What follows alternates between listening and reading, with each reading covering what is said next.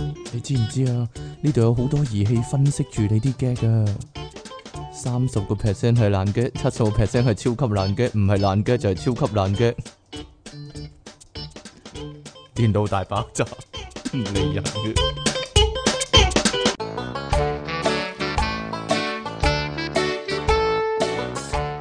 歡迎翻嚟新一集嘅電腦大爆炸，冇咗嗰啲恐怖嘅感覺啦。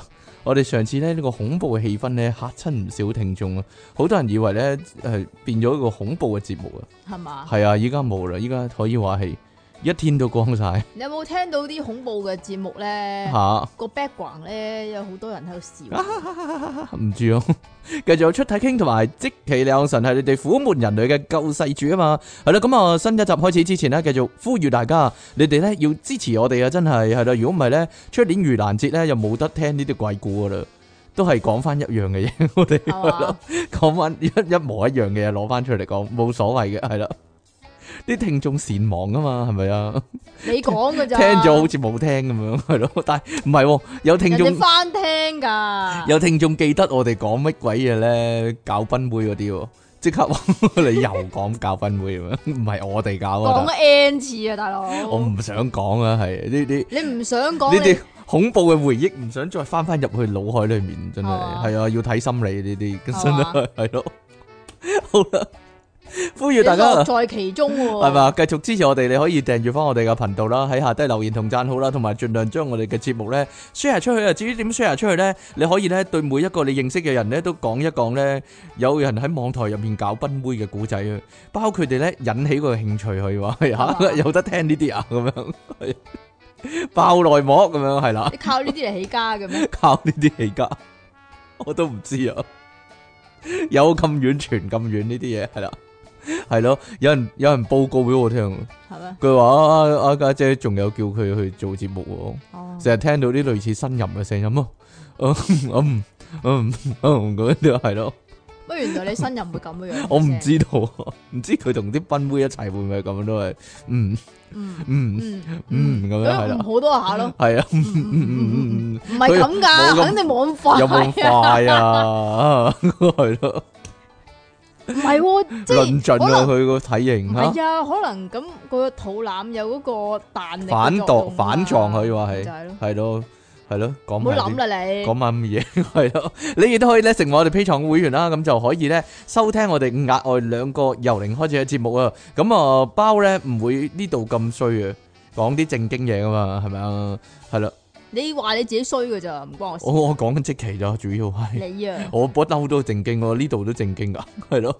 你亦都可以咧下低揾條 link 啦，係啦，呢個係我哋最需要嘅，因為咧聽電腦大爆炸嘅朋友咧唔係好中意，唔係好中意 join 屁床噶嘛，咁你哋 唯一贊助支持我哋嘅途徑就係呢度啦，揾條 link 啊，咁你就可以咧有各式嘅方法咧贊助我哋啦，有銀行個數啦、PayPal 啦、PayMe 啦、轉數快啦，年底之前咧仲可以用呢個八達通，係啦。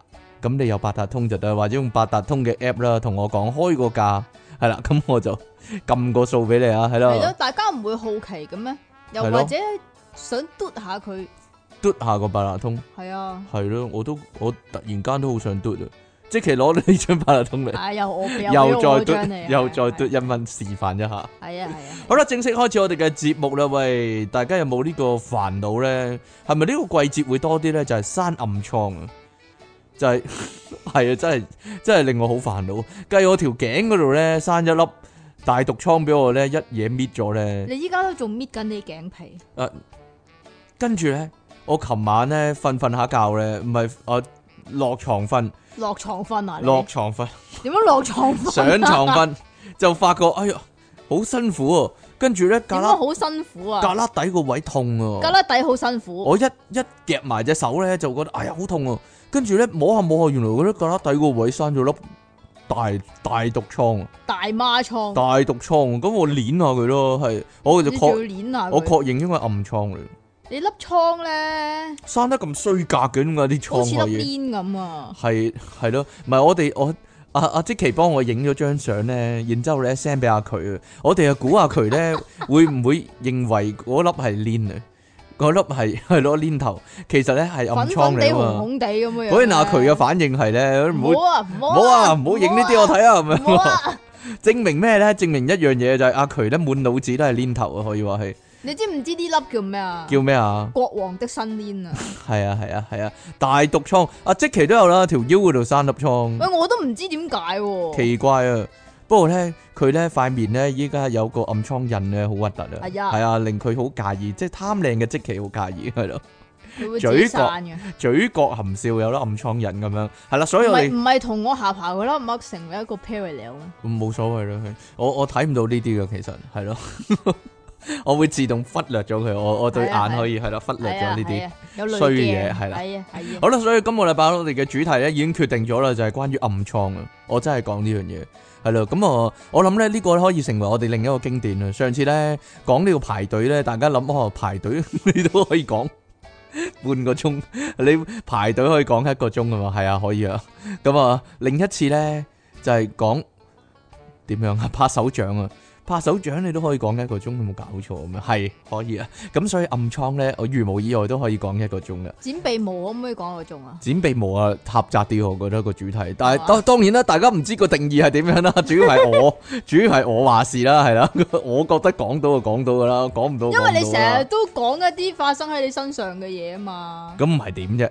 哎呀，咁所你以成日都要剪鼻毛所以啊啊，嘛李。昂臣咧有陣時咧提議一啲主題咧話點你解知你唔知咧？嚇你知唔知咧？你嗰啲鼻毛啊，如果拆出嚟咧，會點啊？點啊？會漏財㗎。會避無可避吓？係咩？係啊，有啲咁嘅事啊？你可以剪咁你可以講啊啊。有陣時即期問我咦點解我提議啲主題你唔講啊？即期提議啲主題我唔講咁樣，我唔識講啊 嘛。你提哎議嗰個應該自己寫啊嘛，個稿係啊，嘿，好啦，咁我哋咧今日咧主要個主題啊，就係講呢個新聞啊嘛， 都係即期慣常嗰啲啊，係啦。點樣我慣常嗰啲咧？啊，我哋啱先講呢個暗瘡啊嘛，咁點啊？都係痘啊嘛，啊，青春痘暗瘡豆係啦，呢度咧都同痘有關喎，呢個新聞嗱就真係咁嘅，係咪真係同痘有關啊？有？系啊， 大家各位，嗱，我哋又講多次啦，我哋又再講多次，係千祈唔好將一啲咧異物擠入去一啲唔應該嘅位置嗰度，係咯，無論你咩原因啊，係啦，係咯，呢 個無論你咩原因啦， 無論你咩無論原因你有啊，啲咩突然間有啲咩渴望咁樣樣啊啦，都多數都係咩噶啦，鬼迷心竅啊，呢啲叫啲做忽發奇想啊，係咧。無啦啦唔知自己喺度腦諗緊乜啊，好啦，呢度咧美國密西根州啊，密西根啊，真係係點解墨咧，西根嘅？密西根你，可唔可以解釋一下呢個地方名密啊？西墨根西根州州啊，仲要係咯，就根個州啊，根根州。定州啊，根同州一樣啦，總之佢搞着個根啊，唉亦都搞着個州啊。有個三十歲嘅男人咧，三就十歲都咁唔生性真係，就係唉三十歲你發育完成，然之後壯年嘅時候先至去玩呢啲嘢，係咪先好啊玩㗎？嘛玩啲奇怪嘢，就即係咁嘅。係 咁佢有賓州啦，你講咁直接嘅 係啊。吓，咁然之後咧，男人通常都中意玩自己賓州噶嘛。係係係係。咁佢咧就忽發奇想，將自己嗰個賓州咧想當做槍喎好想當做黃豆槍。大家細個有冇玩呢個黃豆槍咧？啊，唔 係誒誒 BB 彈槍唔係咩 B B 彈啊，真係擺真黃係擺粒豆，豆落去係真係擺黃豆，射到黃豆出嚟。真係㗎，嗰嗰只幾好玩噶，係啊嗰只最幾好玩啊！嗰嗰只真係幾好玩你㗎成。日玩㗎啦執翻啲，豆，執翻啲豆，佢哋又又可以再射過咁樣。係嘛係啊，但係呢個男人所以咧，你咪將粒豆擺落耳仔咯。係 呢個男人就冇黃豆槍，佢就得得自己嗰支手槍，可以話係咁所係人以咧肉，手槍，佢咧就想射豆咧，係咪啊？就唯有靠佢自己嗰度啦。射精射着豆啊，呢啲叫佢話佢想射精射着豆，於是乎咧就塞咗六粒腰豆落去。塞咁咗喺按照前面塞入去啊！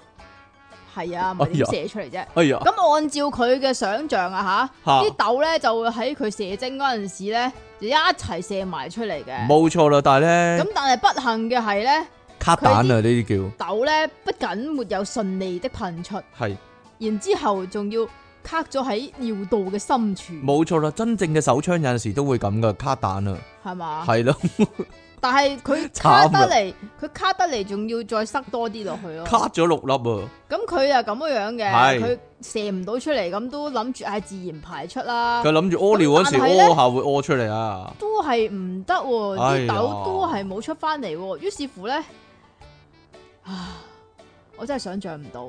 佢咧就試下用鉗咧，就將啲豆夾翻出嚟喎。係咪啊咁？結果咧就令啲豆咧再卡深啲啊！佢咧即係咧喺前面嗰度咧抹開完，然之後明明冇窿咁咯， 咁細個，佢又執粒豆你落唔好諗啦。去，然之後後咧佢又再擺把鉗落去喎。啊你唔好諗啦，算啦。我諗係夾右邊嗰啲鉗啊。之前有講過，擺把叉落去都有啦。哦，咁啊係，擺條香腸落去都有啊。你算啦，神乎其技啲人。哦，你唔好諗啦，你好啦，結果咧越塞越入咧，只能夠去睇醫生啦又。係嘛？哎呀好似啲耳垢咁啊，冇錯越啦塞，越入。咁佢就去睇醫生，肯定唔係咁啊將啲又坦誠啦佢，來龍去脈 咧，來龍去脈係就話俾醫生聽，係係係。咁就話其咦？呢實個唔係坦然喎，係坦誠喎。係啊， 揾個阿成嚟先，郭成啊，係咪啊？咁佢又佢唔係好坦喎，佢以前咧其實都試過噶啦係，成功嘅。啊係成功嘅，咁但係只不過咧係冇試過一次過塞咁多粒落去。以前塞過一粒啊，亦都冇諗過咁嚴重，係但係佢亦都冇諗過以前塞個粒係咩，因為佢佢冇啲講以前塞過粒係咩？啊，因為佢而家呢六粒咧係腰豆嚟噶嘛，咁、啊可能佢以前塞紅豆係 O K 嘅，唔知綠豆或者係咯、嗯係仲有啲咯，咩豆 啊？唔唔知啊，蠶豆得唔得啊？蠶豆好大啊粒，蠶豆要仲大過腰豆喎、咁咧，啊醫院啲醫生就幫男子照咗電腦斷層，咁啊啊確呢度認寫 X 光嘅，點解你嗰度寫天腦斷層嘅？嗱。再係根據我以前咧照 X 光係照唔到嗰粒珍珠奶茶嗰粒珍珠咧，咁我話俾你聽，豆都係照唔到噶，因為係咩豆係冇骨噶。係咪啊？ 咁啊照 MRI 係啊，係啦，咁就照咁到咧。啊有六粒喺度，咁其中有四粒咧就係卡咗喺尿道同埋膀胱之間，其中有一粒咧仲幾乎完全落咗去個膀胱嗰度。可以嘅咩乜？哦，奇怪啦真係。誒，咁唔係你點出尿啊，大哥？好啦，咁啊，醫生咧嘗試咧用最簡單嘅方法幫佢拎出嚟啊，點做啊？就係擠啦，擠佢好似擠暗瘡咁啊，擠翻粒豆出嚟。其實應該係掠佢噶嘛。我我點知啫？睇佢睇哦佢有睇佢幾長手個啊？手法咪睇佢有幾長啊？係咩如果你如果即佢係如果係一粒豆咁樣嘅話，就擠誒擠翻粒豆出嚟啦。 如果佢如果佢好短嘅話哦咧，擠兩擠一擠咁樣出咗嚟啦。如果佢老鏈咁長咁咪擠好耐都擠唔到出嚟。佢嘅長度起碼都有六粒豆咁長咯。撳住撳住，然之後咔啦咁樣掠出嚟，咔啦你示範俾我睇啊！ 但係佢但係但係佢擠到一粒，係啦，慶幸擠到一粒。即係咧，好似咧以前有一個好無聊嘅玩具咧，就啊係啊啊擠嗰粒腰豆出嚟啊嘛。哦，係啊，係啊，係啊，係啊，冇嘢啦。唔係以前仲有個玩具咧，嚇係啊點咧？好似豬腸咁啊，佢入面有啲液體咁嘅咧，然之後咧，佢一路掠嘅話咧，佢跌落去咧，佢又可以繼續掠噶。 我唔知點講俾你聽。啊，佢好似個卷咁樣嘅，嚇外邊同內邊咧就係好啊裏線，邊啊有啲液體好好滑嘅，係啦。嚇咁如果你一路即係好似嗰啲渣渣波波咁樣樣，有啲似咯，但係佢不停個掠咁樣咯，不停掠啊！係啊，哦，但係我形容唔到俾大家即聽，算係啦其，實呢一啲你明就係明啦呢啲玩具就係整出嚟咧，你不停掠，咁你掠佢好咯喎，就唔好掠自己一個唔咯知喎，道係咪 咁樣啊定係？教啲女仔點樣教啊，係 咯，你講嘅咁啫，訓練下係咯，第時你同老公相處愉快啲咁 樣，你 講嘅啫，鬼知咩？好啦，咁啊，醫生將佢咧第一粒咧豆可以掠出嚟，但係其他嗰啲咧就太入啦，咁就冇要啊，唔得啊，係咧，要搽麻醉藥啊，然之後先搽至咩可以擠到其中一粒出嚟啊，但係其他都卡得太深啊，只好安排做手術啦，啊將條管咧就插入尿道，大家諗下咯佢都唔驚啦，喎，再再放入手術器咧，點解我睇錯咗？再放隻手入去嘅咧唔？係再放入嗯放咗手手術入去，去 都驚。就慢慢夾出剩下嘅痘痘喎。雖然呢個係高度入侵性嘅手術，不過受傷唔重喎，於是乎隔日就可以出院啦。系，所以咧，大家千祈唔好搞搞震， 唔好搞埋咁嘢，真係。相比之下呢，原來過去呢亦都有類似嘅案例嘅。啊，有啲患者呢，因為嗰啲痘啊吸水漲咗啊，所以係成冇世辦法 成世都拎唔出，甚至係冇辦法用內窺鏡、內視鏡係咪即係內窺鏡係啩攞出嚟咁啊，劏咯，劏佢，劏開條蛇啦。咁而呢個案例咧，亦都寫咗報告咧，就擺咗喺呢個泌尿科病例報告上面發表噶。係咪唔啊？該晒，正啊，係咯，變咗名人，變咗世界名人， 歷史留名啊，唔係喎。係留名咗喺個科學報告嗰大度。家咧咪想咧自己，但係即係佢冇寫名噶，又係一個卅歲男人咁樣喎。呢度都係啊，名流青史做埋啲蠢事都可以名流青史都幾好啊，係咧。好啦，你大試家下大家我哋好耐冇講呢樣嘢啦，就係關於我哋嘅絕招啊，猴子偷桃啊。原來咧呢一招咧係一定要學噶。係嘛？學識咗呢個猴子偷桃咧，有陣時真係唔單止 可以可以防身，可以防身啊，仲可以保護屋企人啊，可以保護世界之後。其實咁樣嘅係點樣啊？猴子偷桃嚟講咧，就一橫一直好簡單嘅啫。係咪？啊？你要瞄準到佢係嗰下難啊嘛。瞄準到睇佢大唔大咯，我個人好大嘅話，咪一嘢瞄到咯， 乜嘢揸到佢咯，係嘅咩？係啊，我嗰鑊就係咁咯，揸到佢都啲冇鬼感佬大啊！冇感覺嘅佢都，好似揸到個暖水袋咁真係。好啦，咁 冇嘢啦，總之。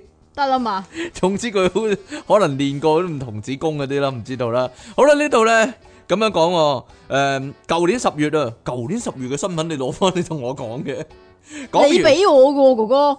你講話完哎呀，一定要講呢個啊，咁樣啊講完美國就講呢個英國啦，係啦，咁啊呢度咧有個四十幾歲嘅婦人啊，叫做 Wendy Waylo 啊。咁啊，佢喺某夜凌晨兩點瞓着覺嘅時候咧，就聽見咧，咵啦啦，咵啦啦啦，做乜夜媽媽咵啦啦咧？咁啊，原來咧佢屋企啲門窗咧俾人破壞咗俾人喎，框啦啦啊俾！人框啦啦。咁佢咧就即刻起床就睇下啦，發現咧有兩條死僆仔咧入屋搶劫啊！咁啊，試圖搶奪佢屋企嘅財物啦，同埋值錢嘅物品喎。咁財物同值錢嘅物品係點分呢？請問？嗰啲財係物嚟嘅啫，係係係係 係，你講得好笑嘢啊又， 啊點樣啊？你講啦，拆拆解嚟聽下啦，財物同埋值錢物品嚟啊！ 啊，真係即係嗰樣財物咧就未必值錢嘅啊，但係值錢嗰啲咧就一定係值錢係嘅。咪啊？財物可能係錢啊，值錢物品就係一啲值錢嘅物值錢嘅物品品啦咯。係啊，咁啊呢個婦人啦，就同兩個死賊仔咧就喺。客廳度撞過正着啦，兩名匪徒咧分別咧就係廿五歲，哇，好鬼死細粒，好鬼死細個真係，點樣細粒嘅？好鬼細個，細你又知人佢細粒嘅？人仔細細做埋咁嘅壞事真係，呢個叫 Dayberry 喎。咁同埋佢十七歲嘅 friend 咧，哇十七歲，係啦，咁啊十七歲嘅 friend 冇名喎，反而同阿 Wendy 咧面對面撞見嘅時候咧，佢哋都驚嗰啲賊仔，因為佢哋後生啊，可能冇乜經驗啊。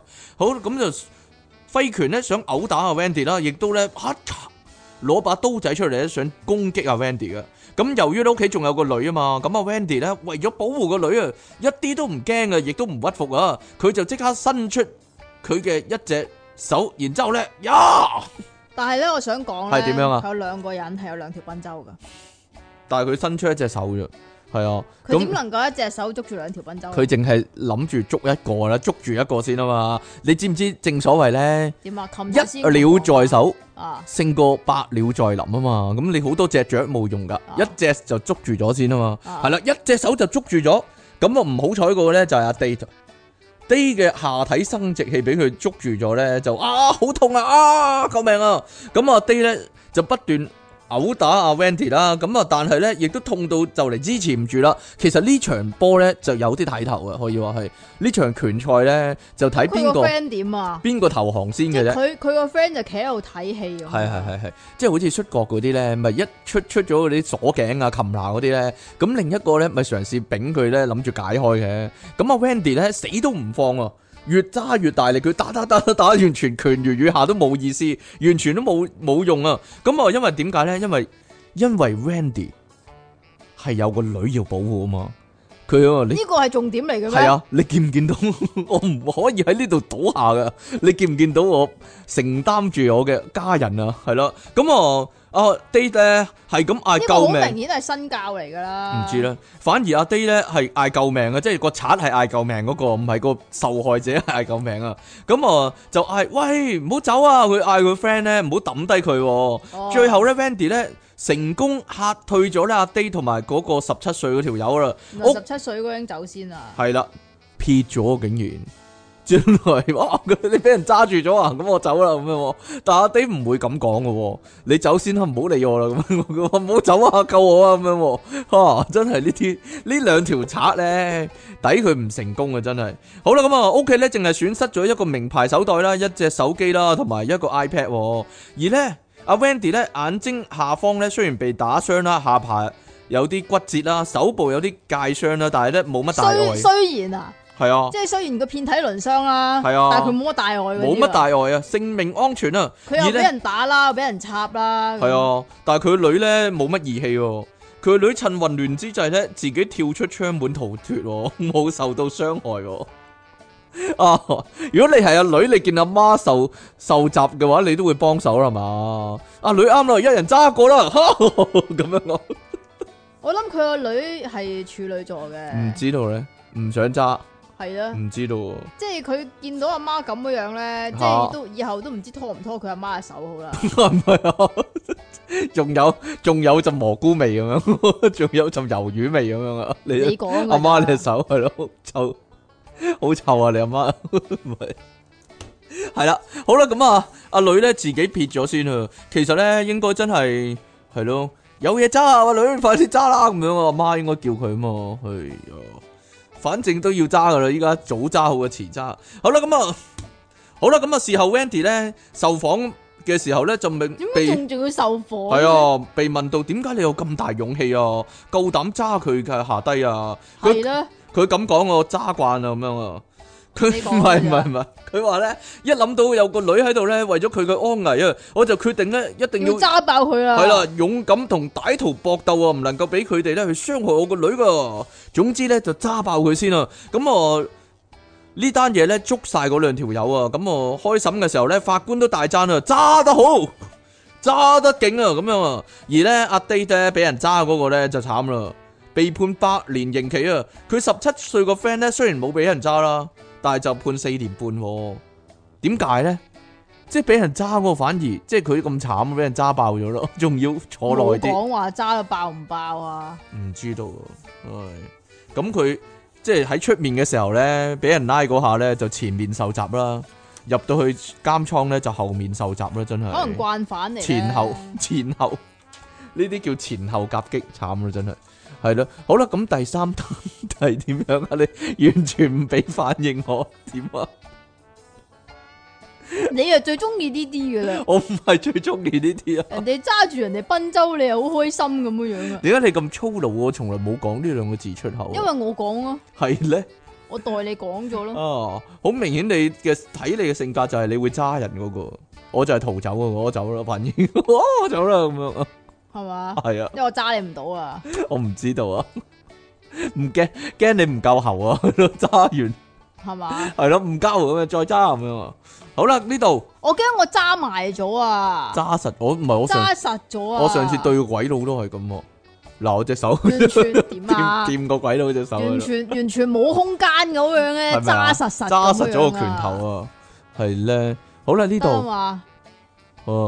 嗱，就咁樣嘅，係。喺巴西有個女人，係啦，唔好佢就想同佢老公離婚喎，但係點都離唔到啦。因為佢老公唔肯離婚啊。於是乎咧，佢就同佢老公講：搞嘢咯，不如不如奶咯。咁不如懶。 佢就係同佢老公講搞啫，係啊，唔係啊，啊，佢誘騙佢老公去發生關係啫嘛。可能佢老公慣咗係咁咧，係嘛？係，啊，佢老公嘅程序， 日常程序係咁樣 噶，係啦。係咯咁，所以一定會咩噶嘛？冇，錯啦。其實呢個老婆咧係有陰謀噶，梗係有陰謀啦。啊嗱，呢單嘢發生發生喺巴西啊嘛，啊，但係唔知點解佢喺英國嘅每日星報嗰度又有報哦喎，巴西電視台都有報，因為咧英國好中意報呢啲新聞噶嘛，係嘛？係 啦，係咯。但係原來呢單嘢已經係二零一三年。系啊，我哋今日唔知咁點解咧，講啲過期新聞啊。二零一三年我，哋有冇講過咧？如果二零一三唔年，知道啊，佢喺二零一三年嗰陣時，計劃誘騙佢老公幫佢口交 做咩啫？濑 嘢，幫佢舐嘢，係啦。其實咧，佢係有陰謀想謀殺佢老公嘅。呢個真係奇案金田一可以話係。啊呢、個真係犀利啊！係呢咁，於是乎佢老公見有得搞啊，梗係搞咗先噶啦，係係咪咪啊先？？佢幾乎上當啊，老公。係咧，咁但係咧搞嗰陣時，當佢進行呢個 procedure 嘅時候咧，吓就聞到咦臭嘅你， 點解你咁臭啊，老婆咁樣啊？冇講臭，嗱呢度真係冇講臭嘅，係佢就係話有啲奇怪嘅味道喎。哦。於是乎呢一個都係一個好老公嚟噶，因為佢趕緊將佢去帶去醫生嗰度啊，去係啊睇醫生啊，因為驚佢下低有事啊。係咧，係咧我以為咦你係咪發炎啊？你咦 有有咦夾有怪味喎，係咪啊？正哦快啲所得去睇醫生啦，啊正所謂佢老公睇得多啊，江落道啊。西嘥有咗啊錢西有異味係咯， 佢即時帶老婆去睇醫生啊，咁咧就趕緊將人帶到普雷圖河畔聖若澤市屋企附近嘅醫生嗰度睇啦。喂，呢、個啊，啊呢個點讀啊？巴西話啊講啦， Sir D Jose Wild Petro，喂，哨啲你你你係識讀啊？係啊 Rio Petrol 係啊，啊，係係係係。咁結果檢查咧就發現咧，原來呢個老婆啊個喺西嗰度 喺佢嗰度咧喺佢個就 gap 喺個啊 gap 搽嗰度，咗大量嘅毒素，唔知有冇色嘅咧？我硬係覺得係綠色嘅，唔知唔點知解，咯，黃色綠色係咯。原來搽咗劇毒咧，諗住咧又或者係紫色啊，諗住俾佢老公舐晒佢啊，係係啦，舐乾淨，舐啊舐乾，舐啊舐晒佢，舐啊舐乾淨佢啊咁啊，舐啊舐啊舐啊舐啊咁啊，鄭則仕係啊係啊係啊，啊係啊，係咁舐啊舐啊舐啊。用呢個方法謀殺佢老公，毒殺佢老公，咁但係沒想到，原來女人女人，啊原來女人嘅外陰有塊薄膜咧，又有膜，唔係處女膜，係外陰嘅薄膜係吸收力特強噶。咁就會吸咗啲毒入去啊，係啊，原來咁樣樣嘅話係會令到你啲毒素都會滲入體內噶，結果咧就謀殺親夫不成就差啲害死 自己喎。啊，咁啊檢查結果咧出現之後咧，佢就坦誠，今日全部唔坦然喎，今日全部係啊坦誠喎，但係咧佢仲有一樣嘢啊，佢話係原本一直目無表情嘅佢，檢查完之後咧就承認真相啦，係係咯原本目無表情嘅佢係。原本目無表情，係 咁點樣 啊？即係個老公都好奇怪係咪啊，？毒到黑面啊 唔知所啊。以目無表情。個老公嗰度好奇怪啊！你隻西臭咗，你唔擔心咁樣咁樣， 係咯？就係因為呢一點咧，所以老公就知道佢係有陰謀啊！係咁。係你一早知嘅，你 係咯？你一早自己知道自己係西臭啊咁 啊，係咪咁？有邊個女人唔知啊？但係通常都話臭你又奶咁噶嘛。係啊，係係係係係係。 好啦，對於呢單嘢咧，佢老公咧就話要告佢謀殺未遂啊喎，謀殺未遂啊！係啊，謀殺係咯，失手係咯， 想謀殺親夫，咁啊，警其方就實有呢條罪嘅咩？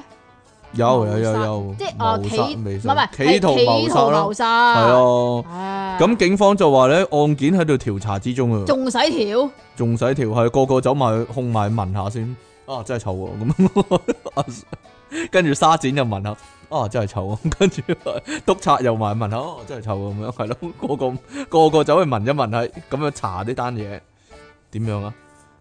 排住隊咁樣， 成個警局排住隊咁樣，一個由一個開始，係咯，索索晒啲味去，係啦，咁啊。得啦嘛？得啦。好啦，印度咧上個禮拜三咧發生一個離奇事件啊，即係四五十五歲嘅男人咧，四五十四十五歲嘅男人叫做 Kishore Badra。點解你好似 Kishore 講 Badra。講粗口 Kishore 咁嘅 Badra。夜晚咧喺個田裏面工作翻嚟，即係耕田噶啦。佢咁奸奸嗰塊田啊，係啊，耕田啊，點知咧就俾蛇咬親啊，咬親腳啊，而佢咧被咬傷第一件事咧唔係去醫院喎，大家估下佢做咩啦？就係以牙還牙啦。係啦，你咬我，我咬翻你。係啦，阿阿 Chris 阿 Kiss Hall 咁講喎，佢話咧，當時我發現咧，自己嘅腳啊，似乎咧俾啲嘢咬親啊，咁似就乎係啦，拎電筒一照先至發現咧係青竹蛇啊，係青竹蛇喎。佢話非常毒性非常強嘅青環蛇喎，佢話係為咗報仇呢，就捉起條蛇呢，就不停咬佢，最後呢個蛇俾佢咬死咗啦。復仇成功之後呢，阿 Kiss Hall 呢得意咁呢 Kiss Hall 啊好似我講緊中文名咁 咧，點解？拎住呢個戰利品翻條村嗰度向老婆炫耀啊！你睇點下啊？加加咬餸死條蛇啊，咁咁樣樣啦。咁旁邊圍觀嘅村民全部咧，哇，唔係嘛？其中咧亦都有村民建議佢咧，快啲喂去但係睇醫生點解加餸喎。咧會有村民圍觀嘅。唔係加餸啦，唔知啊佢。同佢老婆講：喂，有條蛇啊！係啦佢點解會我引嚟村民嘅圍觀嘅佢咧？屋企開放式嘅，係咯， 佢自己翻咗屋啊嘛。啊，啊，有條蛇啊咁樣，跟住突然間啲村民已經喺佢屋企度出現，啊哦，好得意啊，好有條奇蛇怪啊！有條啊，蛇啊！咁啊，唔知點解迪士尼啲卡通咁樣噶，即係愛回家嗰啲係 friend，啊啦，愛回家全部人企晒喺度咁樣啊，咁啊一字。排開咁樣傾偈。啲村民就建議咧，喂，你去醫院就腰啦。不過佢就一口拒絕喎，反而咧當日夜晚咧揾當地嘅民族治療師，呢個自然療法嚟嘅。佢甚至話咧咬咗毒蛇之後，我身體完全冇事啊。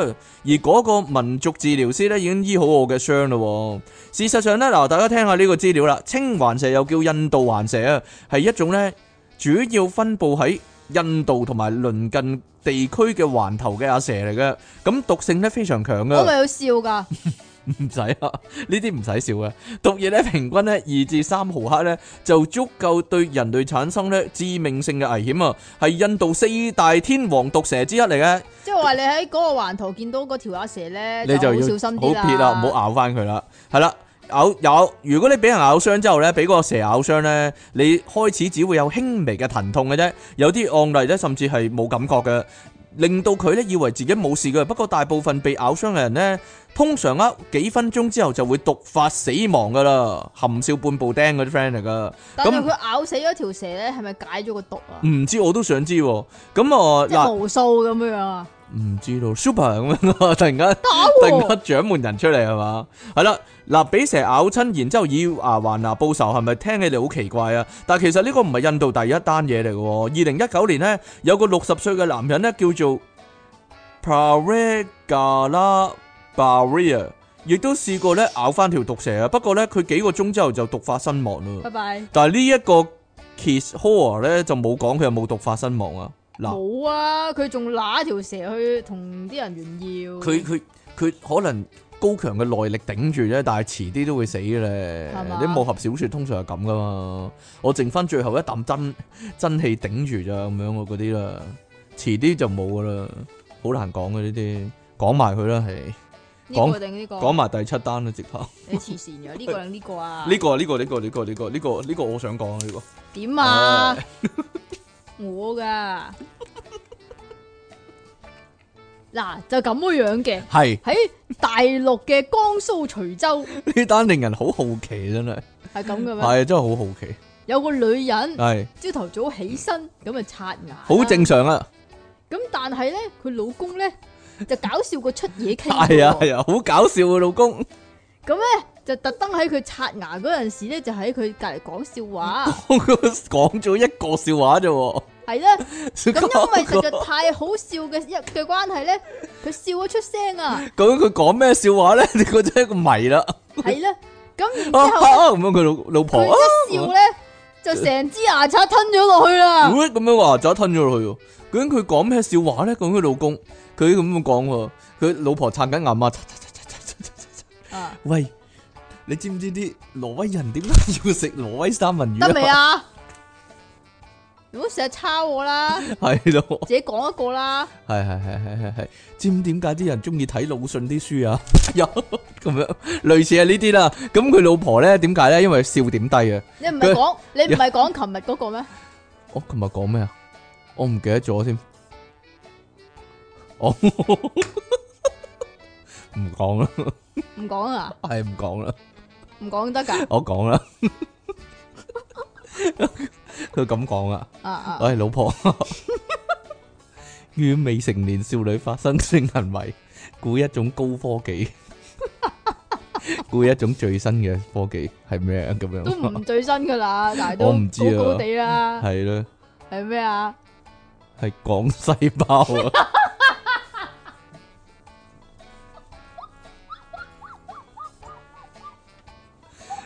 講真，我諗嗰啲真係水準高好多。 你睇下，即其如果刷緊牙，佢就舐嘢，佢真係成支牙刷吞落去，係降細胞啊！好啦，唔好講呢啲啦，都係可能俾人 ban 就係因為呢個笑話。我呢個老婆咧吞咗牙刷之後咧，就七月十七日咧就送去醫院啦。究竟係咪七月十七號吞噶？唔知定啊還是係十六號吞？佢仲要唔係喎？佢朝頭早刷牙，佢夜晚先送去醫院喎。系啊，因為成個吞咗落去冇事啊嘛。咁屋企人話俾醫生聽咧，佢係朝早刷牙唔小心咧吞咗入去噶，但係佢忽略 忽視咗佢老公講嘅笑話嘅功勞啦，已經吓係啊咯咁，佢咧其實當時已經刷完牙噶啦，但係佢咧嗰個動作咧，即係係喺度刷緊自己脷胎。咁係咪佢突啊？然講嗰個笑話咧，就好好笑嘅，就真係笑到佢反艇。 係啊係啊係啊，咁於是乎係啊最咧好，係啦，咁個牙刷咧就係因為壓低咗條脷咧，咁我滑咗落去嗰個喉嚨嗰度啦。咁異物進入咽喉咧，咁佢就就誒佢就誒呃咁啊，乾嘔啦。咩叫乾嘔啊？即係誒咁樣咯，反胃啦，總之咁，啊但係反胃咧就令到個食道咧就張更開加咗，暢通啊，於是乎牙刷就直接滑落啦。咁、個女人仲想揾手，哇，捉翻出嚟捉㗎，翻出嚟係唔得噶，哦，於是乎成支入咗去啦。成支入咗去，真係成支入咗去喎，係啊，醫生用胃鏡檢查咧，就發現嗰支牙刷咧係橫躺喺個女人個胃腔裏邊噶。打橫瞓咗喺個胃度嗯咯，胃腔係咪危腔啲 friend 嚟？系胡惠康啊，唔知我講乜咧，算啦。即係講我諗魏康係比較出名啲，冇嘢啦。咁牙胡惠刷，康都好出名噶，我仲識唱胡惠康得啲唔使歌。唔該。晒哟哎呀啦啦， 忍着淚說一聲 goodbye。唔唔識啊，係得啦，繼續啦，好多口水啊！係咁咧，我講到邊啊？講到惠康啊，啊，個胃腔嗰度，啊咁啊牙刷個頭咧就面向下胃嘅下口嗰度啊。啊，咁個長度咧就係廿公分，二十 cm，哇，哇好長咁喎，長嘅咩？哦，咁呢個徐礦總醫院消化內科副主任醫師黃彦斌呢，就話要嚴斌都幾勁喎呢個名。嚴鹽斌啊，賓，啊，每年鹽賓定係點 咧？定係一條鮮鹽嘅賓咧？彩色㗎。係咪啊？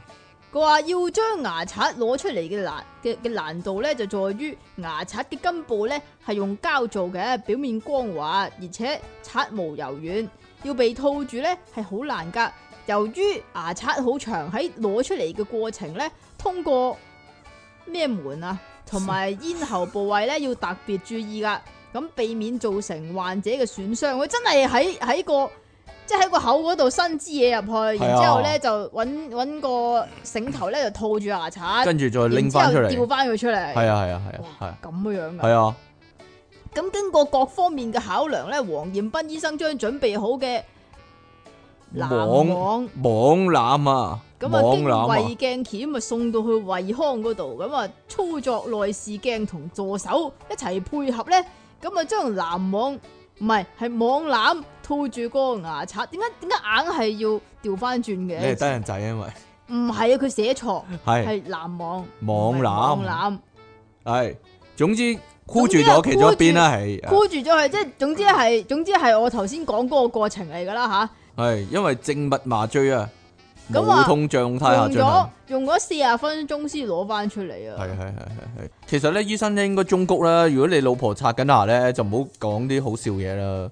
不過咧，呢個大家其實一般人唔使擔心嘅。點啊唔？係個個都講到好笑嘢噶嘛，係咯，係咁例如嘅咩例如我刷牙咧，完全唔驚啦，因為即期講乜嘢我都唔會覺得好笑啊係啊嘛，係啊我唔會哈咁樣笑咗吞咗係落啊去，係啊係咯，所以冇事嘅。但係咧我就要小心啦，真係係啊係啊係咯。如果我講啲嘢即期覺得好笑咧，佢就近親噶啦，佢係啊！係咯。不過上次唔關我事噶，佢近珍珠嗰鑊咧係我走咗佢先至近噶，如果唔係咧，大家又會咧怪責我噶啦。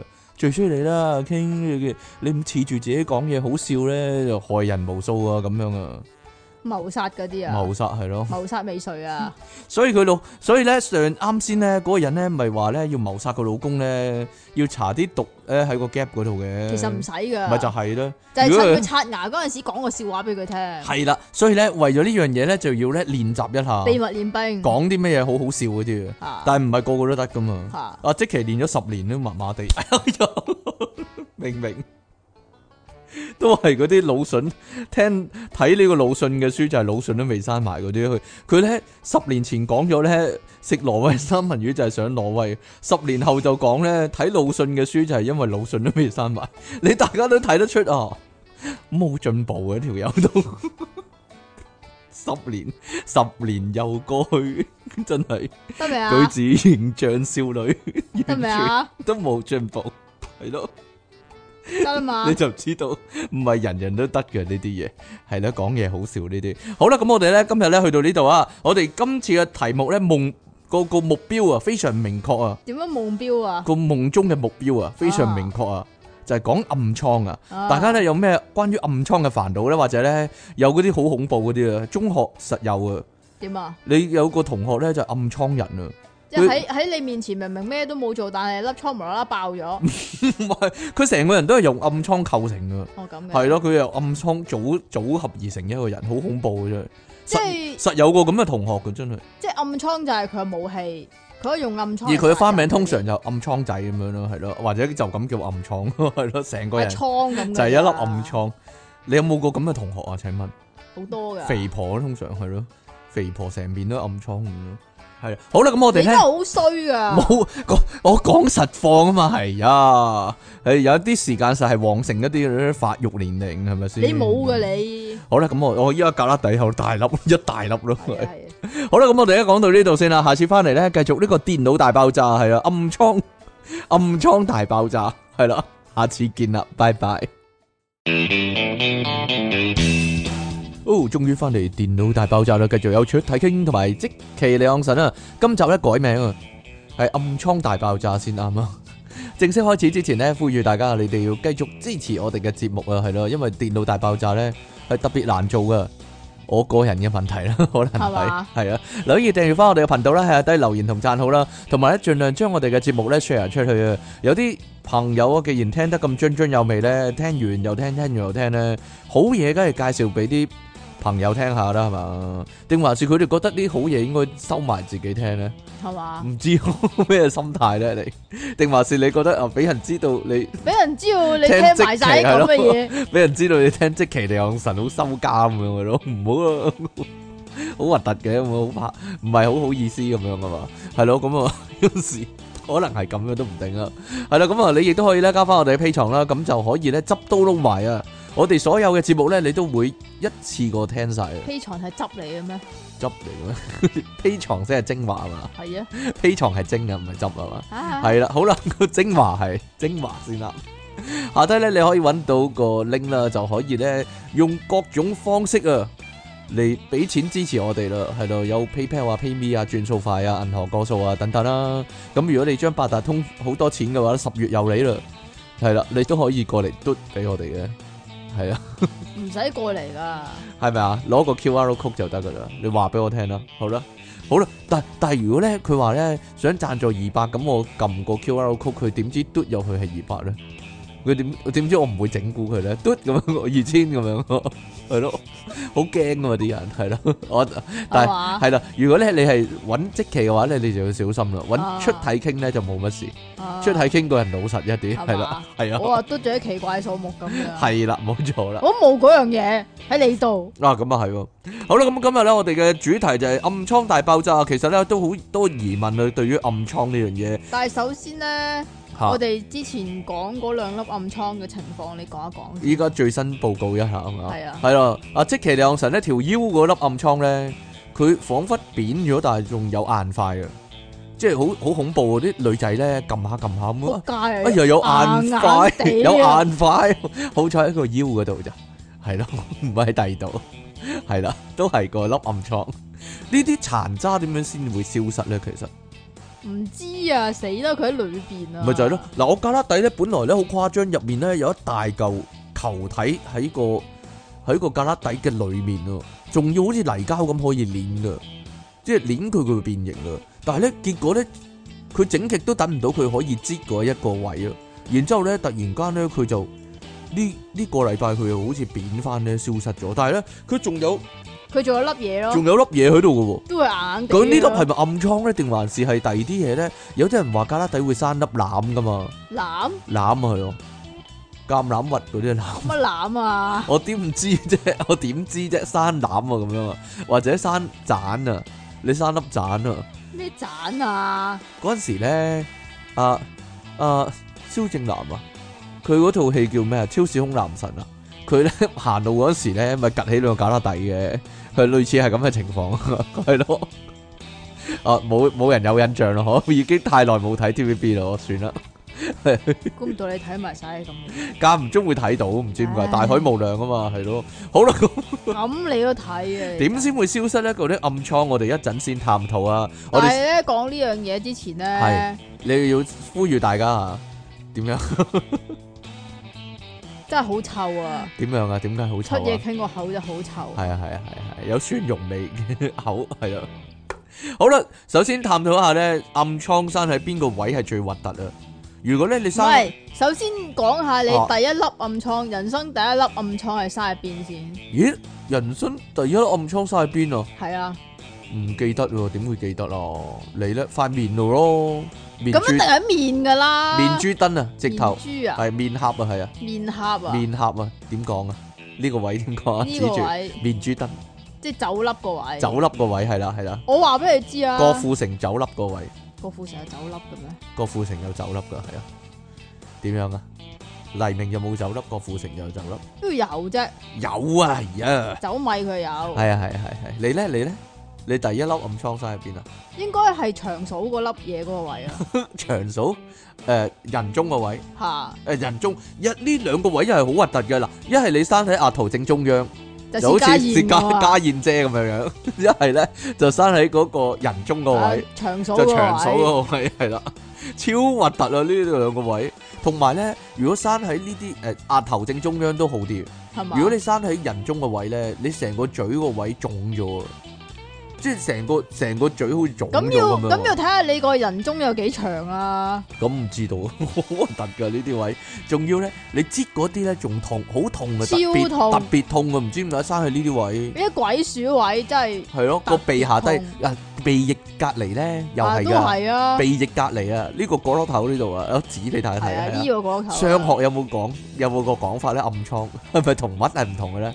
嗱，定係乜係唔係長時間啲暗瘡嘅暫時性咧？暗瘡就應該係暫時性嘅，但係都會有影響同埋，嘅同。埋暗瘡好似都係反映你嗰個叫做內臟嘅情況噶嘛，係咩？我唔知喎。有講嘅話，唔知咩生喺下巴咧，你就即係個脾胃差，類似咁樣樣。，哦，不過即係嗱，有陣時咧，逐核突嗰啲位啊，核突邊條位啊？生喺個鼻度咯，生唔喺屎忽嗰度係個鼻度啊，生個鼻，你會覺得個鼻生好鼻似頭咁咯。個鼻大咗咁樣咯，好似尤其是你個鼻啦，係啊係啊。大五倍咁啊唔係啦個。嗱有陣時有啲咧，直頭生咗喺個鼻翼嗰度咧，鼻翼啊。鼻翼你你你會一邊鼻哥個有邊個鼻翼大咗，一邊個鼻翼係正常咧，咁就最核突啦！你望落塊鏡度，哎呀死啦，好似好似咧即係毀咗容咁樣，直頭覺得嗰粒暗瘡導致係嘛？你會㗎，你你自己照鏡好唔自在，但係其實個秘密就係咁樣啦。你咧有粒暗瘡咧，你自己硬係覺得哇好核突啊咁啊，個嘴嗰度咧個嘴角咧上下都係啦，你會覺得成個嘴腫咗，變咗形咯，個自己望落自己都唔似自己個樣噶嘛，係啦，但係咧人哋望落去就唔覺噶喎，係你自己望自己先會覺嘅啫喎。係咁嘅咩？人哋望落去唔會覺得你特別樣衰喎，都都係咁樣樣噶啦，有粒暗瘡咁樣咯，唔係喎，你成日都有暗瘡喎，真係好覺嘅喎。係啊嘛，特別樣衰係嘛，係啊，黐線啊你有陣時無啦啦有你一個個人位衰格啫咧，嚇，會紅紅地咧，我就知你咩事啊。腫起開始腫嗰啲咯，係啊，嗰無啲係啦啦最有誇個張，圓形咧，red dot 咁樣紅咗。但係又未有未有個龍頭係喎，啊。係咧龍頭龍頭 係啦，冇鳳尾啊，生下巴都係噶，個下巴好似腫咗變咗形咁嘅， 變形係咯，成個下巴好似唔同咗唔同咗個形狀咁嘅，但係咧，腫得嗱滯喎，因為有啲人嗰啲暗瘡咧就單粒單粒咁樣。係啊係啊係啊係啊係啊，你最多試過一塊面，即係你塊面嗰度最多可以有存在嘅一粒暗瘡咧？好多粒嘅喎，有係啊我有有一期係試過成面都暗瘡嘅，核突！係好核突㗎。你有冇檢好核討突㗎過點解咧？其實咧個問題就係你忍唔忍得手啊？你就忍唔到啦！我忍唔到。手啊，係我真係忍唔到手啊！我我中學嗰陣時咧有一段時間咧，我一有就一定要搞下佢、擠下佢咧、拗下佢咁樣啦，跟住佢喺隔離又會生咯。因為你你啲走菌咗個係咯，隔離啲菌入咗去啊嘛，唔得噶咁樣。或者咧，啱先講話嗰啲陰濕位咧，眼皮上面啊，呢、個我冇生過呢個。哦眼皮會有。噶。我試過咧，呢、個咧我雙眼皮啊嘛，你單眼皮唔明噶啦。呢啲嘢係啊，唔 明啊，唔你知你嘅我。單眼皮你唔明噶啦，我係啊我呢啲雙眼皮好深嗰啲咧，係我啊，試過喺雙眼皮中間個位，抵死啊！要要嗰邊個叫你有雙眼皮啊？啲究竟係走米定暗瘡咧？嗰啲咧就要好辛苦咧，好好精密咁樣擠出嚟，點解好好精密啊同埋好痛嘅嗰啲位，哇你咁咪樣好知痛啊！啦，係啦，好鬼痛嘅嗰咪啲。黐線啦！嗱，生喺邊啲位最陰濕咧？我試過生喺鼻哥窿裏面啊，裏你邊有冇試過？梗冇啦，但係你試過生喺耳仔窿裏面喎，咁點啊？咪類似咁嘅情況咯。嗱，鼻哥啊唔窿係，我試過生喺呢度，呢度鼻係孔鼻嘅門口。係啦，係，我就入呢啲喺鼻哥窿裏面，直頭照鏡咧會見到入面咧係有得擠嘅，入即係邊有得佢佢知。凸起咗粒白色係要咁樣擠，但係當然我我唔可以，咁你會唔知埋啲鼻毛出嚟？我唔可以伸到入去擠啊嘛，我唯有壓迫個鼻哥嘅外圍咧，而令到令到佢逼到逼到，然之後就逼咗出嚟咁樣咯。你硬係要搞佢你嘅，唔搞噶，你唔搞，你永遠唔搞啊！！你咁有道德嘅你個人，唔係，除非佢自己無啦啦爆咗，佢咁自己會爆噶，咁你就被逼要搞咯。佢點解會自己爆啊？成熟咗，熟咗咯？佢就自己樹上熟咁佢自己樣噗咯，咁樣逼咁樣自己係啊爆咗出嚟。有聲嘅咩？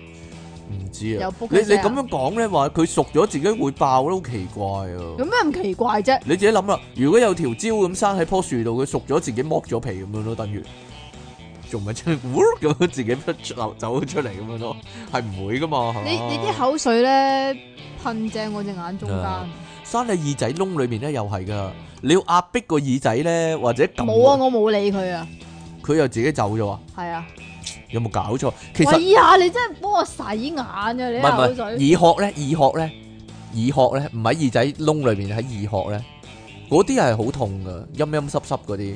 呢個冇試 過，我耳殼有啊，耳珠都有，我見到有人有耳珠生粒暗瘡啊，好奇怪噶。可能可能耳環嚟唔嘅。係佢腫咗粒喎個耳，直頭喺耳珠嗰度，好似佢耳珠大咗咁佢喎。耳珠係咁腫嘅，唔係啊嘛，紅色我都好似試過紅腫咁樣，好奇怪，唔知點解生喺啲奇奇怪位嗰度啊！咁上次咧嗰粒咧就係生喺加拿大嗰個位咧，就係、我瞓瞓下覺咧，突然間嗰個位好痛啊！加拿加拿底嗰度係咯，就因為摩擦到咧，我先至發現咧係有粒勁大嘅嘢，但係咧佢一直都冇得切嘅，結果佢就自己消失咗，嗯扁咗，好奇怪啊！點解咩事咧？啊不過咁唔係你 suppose 佢係點嘅咧？你 suppose 佢應該發大發大發大，然之後我要逼佢出嚟咯。佔據佢就咗你成個加拿大，係咪啊？成個格拉底就變咗粒暗瘡。係啊，唔係佢腫咗咁樣趌嘅起趌起咗個格拉底， 夾唔翻埋隻手咁係樣嘛。啊，唔係佢自己消失咗。不過有個聽眾話咧，我嗰個位咧係排毒位嚟㗎，所所以以哦你咧排檔，生粒暗瘡咧喺個生粒腫即係話嘢你嗰度咧。毒啊！你個人其實嗰粒係咪暗瘡咧？所以毒瘡咯。毒嘢唔知道咧。 咁生喺腰係咩啊？嗱，咪就係咯，呢個就係莫名其妙嘅位啦。有陣時會生喺啲莫名其妙嘅位，你覺得生面都正常啊，生喺背脊啊、腰啊、膝頭哥嗰啲啊，小腿都有啊。哦，有陣時咧，你會覺得咧膝頭哥咧好似有粒瘡咁樣，但係啊係其係實啊唔係㗎，係啊，唔係嚟㗎。係咩嚟㗎？佢係咧你啲腳毛倒生咗啊！腳毛都生，阿胡鬚都會噶。係啊，你你冇胡鬚，你講咩啫？我見過你有。哦，係啊係啊，胡鬚都會噶。佢佢白色一粒咧，好明顯喺胡鬚個鬚根嗰個毛孔嗰度啊。白色一粒唔係黑色一粒咩？白色一粒，黑色都一粒都有。嗱，唔係小腿嗰啲咧就係咁樣噶，佢唔會腫噶，佢就咁有個泡，有啲膿喺裡面咁樣咯，吓一，嘢逼佢出嚟。定係男人先有嘅咧呢唔係㗎女仔有冇啊有㗎，我試過有啦。啲，你有冇擠佢咧？撳呢啲撩翻佢條毛出嚟咯，跟住條毛好攣好長咯，冇嘢啦。哦，就係因為佢縮咗喺裏面。係啊，冇嘢啦。嗱，有幾多種暗瘡咧？嗱，最輕騎嗰種咧，生喺塊面度啦，又唔係好腫嘅，佢凸起一粒紅紅地嗰啲咧，一擠咧就冇咗嗰種，係啦，呢種最簡單搞掂。啊，即期係唔擠嘅，呢個呢個樂趣，擠暗瘡嘅樂趣咧，唔可以同即期分享嘅。如果你唔咁樣你未熟得等佢晒，嚇，係你如果未熟得晒，跟住你就整佢嘅話咧，啊，如果大家見到出嘢傾嘅話，留意下出嘢傾右邊面咧有個心心啊，有個心心，有個有個印，嗰有個心心人。個冇得救啦。我我我咧呢個係有粒暗瘡嘅遺跡嚟嘅，然之後咧佢有個有個。好大粒喎，我記得你嗰陣時個粒。係啊，跟住咧，佢以後有個印咧，我唔係啊，你講下點解先啦？點解會有咁大個印我啊？刮佢因為咪就係我咯，揾手夾刮佢，諗住刮走佢咁喎。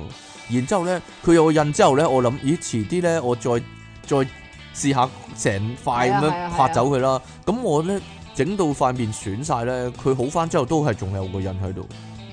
佢已經變咗 cancer，變 咗癌細胞啦，已經冇得救啦呢啲位。係啊，唔知點解會咁樣啦。所以咪就係會咁咯。係啊你係唔可以咁樣做噶。啊同埋咧，你知唔知啊？點啊？唉，你擠暗瘡咧，你要擠到佢啲血水冇晒先得噶。 係咩？唔係唔係，一陣再講點樣接暗瘡。有啲白色一粒咧，就好明顯係嗰個瘡咧含咗膿嗰啲啊。話時話咧，呢、個呢啲咧，有啲似 condom 尖端個位啊，裝咗嘢喺入面咁樣，係咯，白色一個 pop 咁樣咧，咁你個 condom 裝嗰嘢，咁你又想走去刮佢，係咪 咁啊？咁啊唔會嘅，好大劑啊！如果刮咧穿咗黐線嘅。有啲咧，佢個個粒暗瘡好腫嘅，入面係一大嚿嘅，但係咧佢腫一段時間先擠得噶。佢係未突，全部都係噶啦。佢未突過毛孔，唔係噶，有啲係特別嚴重嘅呢種。呢種通常好痛噶，嗰笪皮膚咧腫幾日咧都未即係出世噶，都未正式生出暗瘡噶。嗱，你你隱約就知道嘴上面啦、鼻哥誒、呃隔離嗰啲位咧，就係、咦腫咗痛。咯，痛，但係又未有暗瘡喎，又未見蹤影嘅喎，暗瘡呢啲啊，嗱，到你知得嗰陣時咧，必完嗰啲白色嘢咧，就可能會飆啲血出嚟噶啦，咁啊勁多血嗰啲嘅，就係呢一種啦，啊，呢啲 係啦，問下暗瘡專家即其李昂臣所以咧一粒暗瘡咧，係咪？啊？有好多你學問喺喎， 唔係啊，你要同你要擠嗰陣時咧，你要同佢搏鬥好耐啊。係啊，我真係試過擠暗瘡咧，擠中兩個鐘啊，點解你可以咁樣做咧？因為太大啦，好大粒暗瘡啊，有幾大啊？好大粒喎、有四川省咁大啊！個面積，哎呀， 有幾大啫？ 要切兩個鐘，唔係啊！有啲暗瘡咧，你要咧喺四面埋伏佢啊，唔可以咧直接咁擠佢噶。點樣四面埋伏？即係話咧，你要喺咧比較稍為遠嘅區域嗰度咧試探下咁樣，俾啲壓力去中間個位，咁痛嗰位咧就係、嗰、個佢受受牽連個毛孔啊，即係個火山口啊，咁樣嚟到揾出個龍穴可以話係係啦，點樣啊？風水龍穴咁樣，同埋咧一粒暗瘡咧，佢可能唔止收埋喺一個毛孔啊嗰度㗎冇，錯啦，就係咁啦，就係、腫起嗰啲暗瘡咧，有陣時咧會橫跨兩個毛孔噶。如果你一逼佢嘅話咧，佢兩個毛孔都可以逼嘢出嚟噶，係咯？ 你係咪講呢種啊？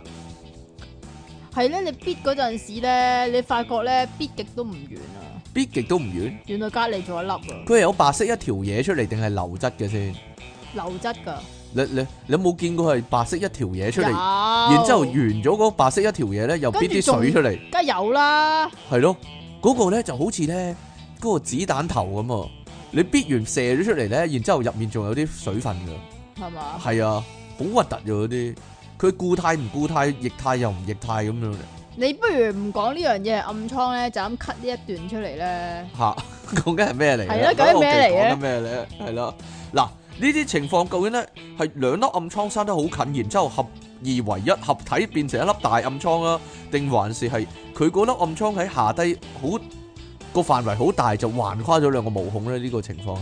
兩種情況都有啊。係咪啊？你佢會會覺得雙胞胎合體咗一個暗瘡，一粒大嘢，係啊，有啲三四粒合埋一齊嗰啲仲核突啊！嗰呢啲啲通常就係你你細個先會有啊，你大係嘛？個後生先會會有啊嘛，係太啊旺盛嗰陣時先有啊。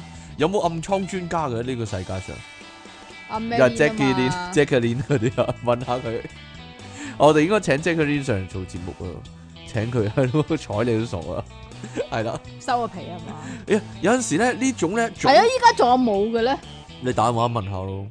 喂 ，Jackie Lin 啊，咁樣係咯，嗰係個啊係啊嗰個好樣衰嗰個人啊嘛。你嚟嘅嗰個係啊係啊係啊，有陣時咧呢種腫起嗰啲暗瘡成熟嗰陣時咧，你一擠佢咧會射落塊鏡嗰度嘅，啪咁樣 射落塊鏡嗰度，幾勁啊！射到好，你先會啊，射到你唔會嘅咩？你先會啊射到好遠噶，哎呀！好，有一種咧，我傳授俾大家呢個秘技，就係咧用耐力嚟擠暗瘡。啊，即其試過啊，近來 即其即其嗰粒係用耐力嚟擠出嚟噶，係啦，唔係我腰嗰粒，唔係腰嗰粒啊，係塊係係下巴嗰下粒。巴嗰粒，有啲腫起嗰啲暗瘡咧，如果生近個嘴角啊、下巴嗰啲位咧，你就可以用內力咧，即係個嘴啊或者下巴附近嗰啲肉咧，谷佢， 谷爆佢，係啦，咁就有內用有機會咧，你用內力谷佢爆出嚟佢，你係咪咁樣啊？或者用條脷咯，用條脷 即係頂佢啊！喺內喺裡面頂佢出嚟啊！又要頂完之後又要搣住個嘴咁。係啦，，唔係唔係搣住個嘴啊，秒住個嘴啊，係啦。 你你整晒個樣， 你整晒個樣冇人見到咧，咪個嘴啊，咪個嘴你附近嗰啲暗瘡咧，鼻隔離，我我懷疑鼻隔離嗰啲都得，啊鼻過嚟隔離嗰啲都得應該，係啦，呢啲咧 低能仔嚟㗎你。低能仔，我送你去低能病院嘅呢係個啊，送你去低能宿舍，我 真係要。係啊，係啊系咯，你得唔使整埋咁嘅怪樣，係啊， 係啊，係啊，係啊，一陣你影呢張相嚟到做個封面啦，咪你都低 能，咁樣係啊咁樣，係咯，即係咪個嘴咧，下巴嗰啲附近啲肌肉咧，跟住啊一谷咧，嗰條暗瘡就自己自己必水，自己飆水，憋出嚟，但係唔得又或者㗎，你試下用念力咯你。始終要用手輔助嘅，你憋唔乾淨咯，你咁樣，你但係憋咧憋有到陣表面嗰陣陣，嚇有陣時其實係你瞓一覺，啊，第二朝就冇咗，第二朝就唔知第點解，二朝漏水。係啊，第二朝就漏水啊，係跟咪住咧？成個枕頭都係，點解你知唔知？點解咧？就係又係有啲小矮人嗰啲走出嚟幫你擠暗瘡噶係啦，啊係啊係咯， 係啊，係即係但係佢哋接唔晒，我唔知道啊。即係咧，嗰個老爺爺咧，咪擺晒嗰啲整鞋嗰啲嘢喺係啊個台面啊嘛，冇啲鞋像和小精靈啲小啊矮人就出嚟幫佢整個鞋嘛。咁樣咧，你哋可以咧瞓覺嗰時咧，擺晒嗰啲擠暗瘡嗰啲嘢咧，啊暗瘡膏啊、暗瘡嗰支棍啊嗰啲咧，擺喺台面。咁咧，你瞓着咗，佢哋走過嚟幫你擠咗佢咁嘛，樣。但係要係小矮人 size 喎，如果唔係佢哋拎唔起啊。嗰粒暗瘡要係小矮人 size 咁唔使折啦，係 嗰啊啲你工具，嗰啲工具係小矮人 size 啊嘛， 我知啦，係呀。好啦，係咪每個人都有段時間係特別旺盛嘅咧？因為我有段時間咧係生勁多暗瘡嘅，但係咧，就我係係我好似係最多都係試過兩粒嗰啲嚟嘅即係塊面總共有兩粒，嚇，即係如果有三粒嘅話就已經係咩異象啦，可以話係係啊，係咯，可能冇冇試過超 過兩粒，係咪啊？可能會即係世界末日嗰啲預兆嗰啲，如果有三粒嘅話係啊 no。wings 嗰啲係嚟咯，嘅。所以有啲 有啲專家咧觀察住阿積奇咧，觀察住積奇塊面啊。如果一發現有第三粒暗瘡咧，咁就要通報啊！喂， 可能有世界末日啦，咁樣可能有天災啦，咁係樣啊啊，，係地嘛震啲 friend 你嚟嘅黐線嘅，係啦，因為我勁多暗瘡嗰排就係你擠佢咧，佢又會生更多嘅。有個講法就係咧，如果暗瘡滴落嚟啲水咧，掂到另一笪皮膚咧，嗰度又會再生暗瘡。咁啊死啦！有冇聽過？你有冇聽過呢個講法先？冇喎？傳染呢個喪呢個係呢啲叫喪屍暗瘡呢啲，係嘛傳說中嘅係啊，你嗰啲暗瘡特別毒先會咁啊，係咪有毒咧？其實定係有菌咧？啲有暗瘡，菌啊，梗係啲暗瘡會有菌嘅咩？梗係有菌啊！哦，真係啊！你你你你勁多暗瘡嗰期就係咁啦，我唔使瞓覺喎，佢會自己漏水出嚟喎，你唔可以打側瞓咯，同打同瞓覺冇關，佢自己就會漏出嚟啊！即係食食下飯，佢自己就突然間漏水，好似好似春天咧，嚇埲牆潮濕咁樣漏水出嚟，哦！係咯，你講個女人流 M，好恐好恐怖，啊冇嘢啦。我估唔到原來你細個啲暗瘡咁啦，唔怪之你塊面咁啦我。塊面 à? 點樣啊？滑捋捋咁樣。哎呀，做咩？你塊面好鞋咯，好鞋咩？啲毛孔好粗啊，冇理由噶冇。嘢啦。點會啊？係啊，係啦，唔係每個每個同學，唔係每讀中學嗰時啊，每一班咧，梗有一個咧，勁多暗瘡嗰啲暗瘡。你，咯，嗰個唔係我啦，但啊係你，咯，其實我唔係最過分嗰個啦，嗰個人咧唔係你係你係面多定還是係鼻多定還是係面多啊額頭，面多兩邊面咯，兩邊面咯，係啦啊即。係你全塊面都係油面啦。嗰陣時咯，係哦，好細個嗰陣時。嗱，嗰個勁多暗瘡嗰個咧，叫暗瘡人啊，係成塊面都係由暗瘡組成你噶。又話好多女溝你，你咁多暗瘡，邊有好多女溝你啊？中低二能三啫，中四五突然間成唔知成個福山雅治咁樣，哎呀，唔知點解， 突然間係咯，由馬由馬國明突然間喂咁樣變咗福山雅治咁樣，唔知點解。收皮啊。好奇怪，係咯，係咯，咁我嗰啲人咧，成塊面暗瘡組成嗰啲咧，仲要咧好多暗瘡咧係疊住咁樣嚟生嘅，即係暗瘡上面有一粒暗瘡啊係嗰啲，暗瘡疊暗瘡係係咯，啦暗瘡疊羅漢呢啲叫勁核突啊，好似恐怖片入面啲角色咁噶。其實咧，如果咧嗰個暗瘡人咧，其實通常係好孤僻嘅，冇乜朋友嘅。因為啲朋友咧唔係幾想同佢一齊食飯啊嘛，佢驚佢食食下飯咧，突然突間然間睇到俾咁啊一聲爆啲暗瘡落去啲飯嗰度啊！加料啊，係咯，打個芡咁樣，突然間，哎呀，哇，好核突噶嘛！我有陣時咧會擔心噶，呢啲暗瘡嗰啲朋友咧，佢佢夜晚你又啊瞓，好講人，你自己都係咁。佢夜晚瞓覺砸落個枕頭度，會唔會會唔會撳爆咗啲暗瘡？我都話呢啲暗瘡人啊，即係你呢啲啊，係係咪唔啊可以打側瞓噶咯。就要即係點樣啊？要墊塊衞生護墊喺個 面嗰度啊，係啊係啊係啊， 即係索翻佢咁樣啊係啊！黐係啊線！我以前笑過個咧暗瘡嘅同學咧，話佢咧如果有危急關頭咧，就運內力一谷咧，咁啲暗瘡就可以飛晒出嚟攻擊敵人啊！即係好似自殺特工嗰個啊，多多人咁樣 啊。嗰個原點人係嘛？係 啊，我我而家覺得咁講好衰啊，冇嘢啦。你依家先覺我咩？反省係咯，啊點解以前咁衰啦？好似即期咁衰嘅咧咁樣啊？好啦，點對付啲暗瘡咧？其實咧嗰啲暗針工具係咪人人都有噶？即係人人屋企都有噶。邊種先？即係嗱有其中一支嘢嘅針咁樣樣，然之後有一個頭有個圓形嘅，係有啊個圈嘅，圈係啦冇啊，其中一邊係有支針，你冇噶，冇啊，咁你點知有呢樣嘢啊？因為我見過人用咯，你你阿媽有冇啊？冇啊。冇噶，就係因為我阿媽冇，然之後我我永遠都唔會知道嗰啲嘢喺邊度。哦咁我買俾，你咯，唔使啦，唔喺街該，咪有咯，唔使啦，唔該。你嗰陣時即係誒有有冇暗瘡膏㗎？有啊有暗瘡膏啊，係乜嘢嚟㗎？咪一支藥膏咁嘅咯。但係咧，筷子飲倉膏啊！我有聽過。你梗係聽過咧，有哦但係呢廣告噶嘛？但係咧唔係啊！我成日都我成日都會撈亂暗瘡膏咧嚇，同嗰啲西瓜霜啊，哦，西瓜霜都得噶，好似係嘛？乜都得噶咯，其實白花油都得噶。你試下白花油。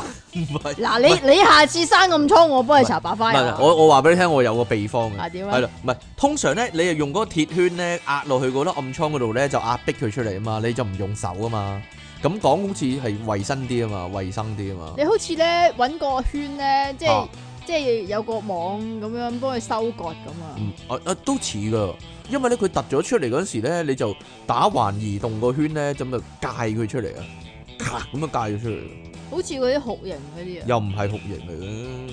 嗱，如果咧好明顯係白色含咗濃一個 pop 嗰啲咧，即係我話好似 condom 個頭嗰啲咧， 你咧就要用嗰支嘢個針啊，吉爆佢，然之後再擠佢出嚟啦。咁、個樣咧就似咧佢有個窿宣泄嗰啲嘢啊嘛，咁就容易啲逼出嚟啊。咁你咧就要好似即期咁講啦，你要逼到咧變咗血啊！嚇咁佢純正嘅血啦，咁就冇再係嗰啲濃咧，咁就 O K 啦，咁就可以收工啦。佢有白色都唔得噶，即係有啲透明嗰啲啊。嗯係啦，就唔得嘅。然之後咧，如果係血嘅話，你就可以用廁紙印咗佢啦。我真係試過成張廁紙咧，係啊，好多點紅色咯。係啊，係啊，因因為唔知佢咧係咪咧驚動到啲血管啊。然之後咧就係咁 v v 咁樣逼啲血出嚟。你係咁揾好耐都係哎手整佢，係咁逼佢，係咁戒佢啊，點知出血啦？冇嘢啦。如果咧腫起太大粒嗰啲咧，你亦都有機會咧要用個微鉗嚟夾佢啊。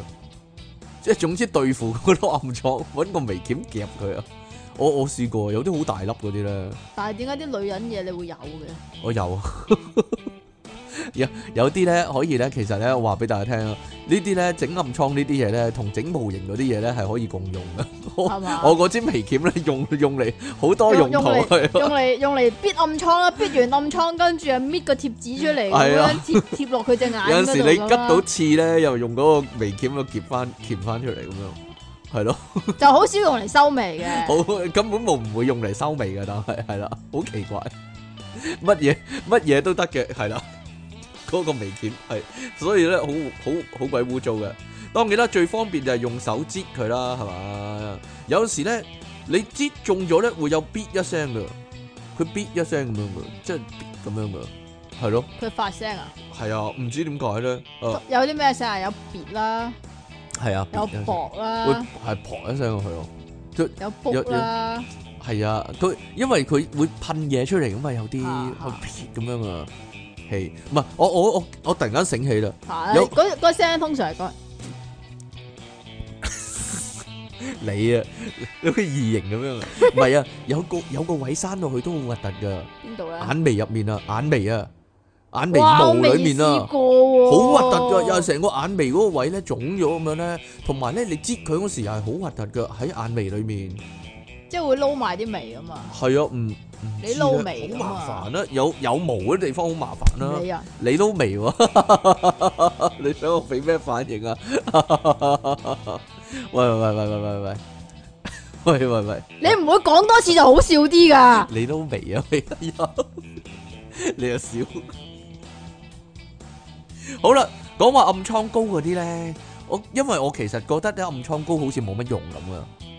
我我有用過嘅，但係冇我覺得冇乜用嘅。佢講廣告咧就講到咧好勁嘅，佢你佢搽廣告啊搽講到點咧你搽咗咧佢就會自己謝咁樣啊。嚇？我又覺得唔會啊！我我我講過我秘方啊，點啊？就我會搽碘酒啊，癲酒啊！係啊係啊，有有色嗰種碘酒，你搽咗咪癲酒咯？係啊係啊， 碘住咁走係嘛啊！真係，大家咧，如果咧，如果咧，你聽到呢啲咁嘅質素嘅嘢咧，你俾反應佢咧，你簡直助長個歪風啊！你簡直係助長呢個搞搞笑界咧呢、個呢、個水準低下嘅歪風啊！簡直係 係咯，癲走，個癲咗咁走啊！ 好啦，咁啊 點樣啊？我逐粒查一查，但係唔知佢咧，佢又會自己好啦。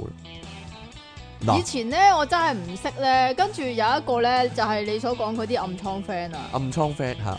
即係你你硬係會有一期你你硬唔生暗瘡都好，你點都會生噶嘛。嚇嚇嚇咁但係咧你又唔會買暗瘡膏嘛，因為一支咁樣，但係你其實你你好少用佢啊嘛，咁好似好嘥咁樣樣啊嘛，咁所以咧你就會問呢啲暗瘡同佢學佢傳染俾你啊，間接感染你啊，點啊？唔會嘅咩？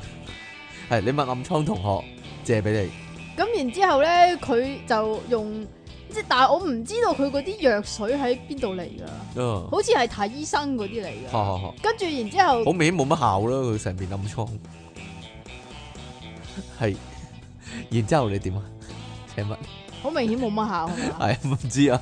跟住然之後咧，其實嗰啲我我都懷疑係類似癲酒嗰啲。哦咁咧就係點嘅咧？總之就係揾揾個化妝棉嗰啲咧，哦揾少少咧，然之後噏落去啊，哦哦，跟住跟住就會好痛啊，你就會癲酒冇嘢啦。啊就哦死跟心住不總之息，死心總之就係不息啊！對總呢之樣就嘢係好似咧嗰啲嗰啲醃嘢咁樣咧，總之你就係三不五時揾嗰啲藥水嚟醃下佢啊，哦，揦下佢啊，嗯，咁佢就佢就慢慢就會唔知點樣又細翻。但係咧嗰粒暗瘡咧係我畢生人最頑固嘅一粒暗瘡啊，但係佢存在咗喺我塊面嗰度咧，我諗我諗超過兩個禮拜。哦，超過兩個禮拜啫，係啊，嗰、個暗瘡人嗰塊面啲暗瘡啊，存在咗超過兩年啦，係啊，佢直頭直頭有開生日會嘅同佢啲暗瘡要係咯，同佢唱生日 歌啊同佢嘛，唱生日歌係咯，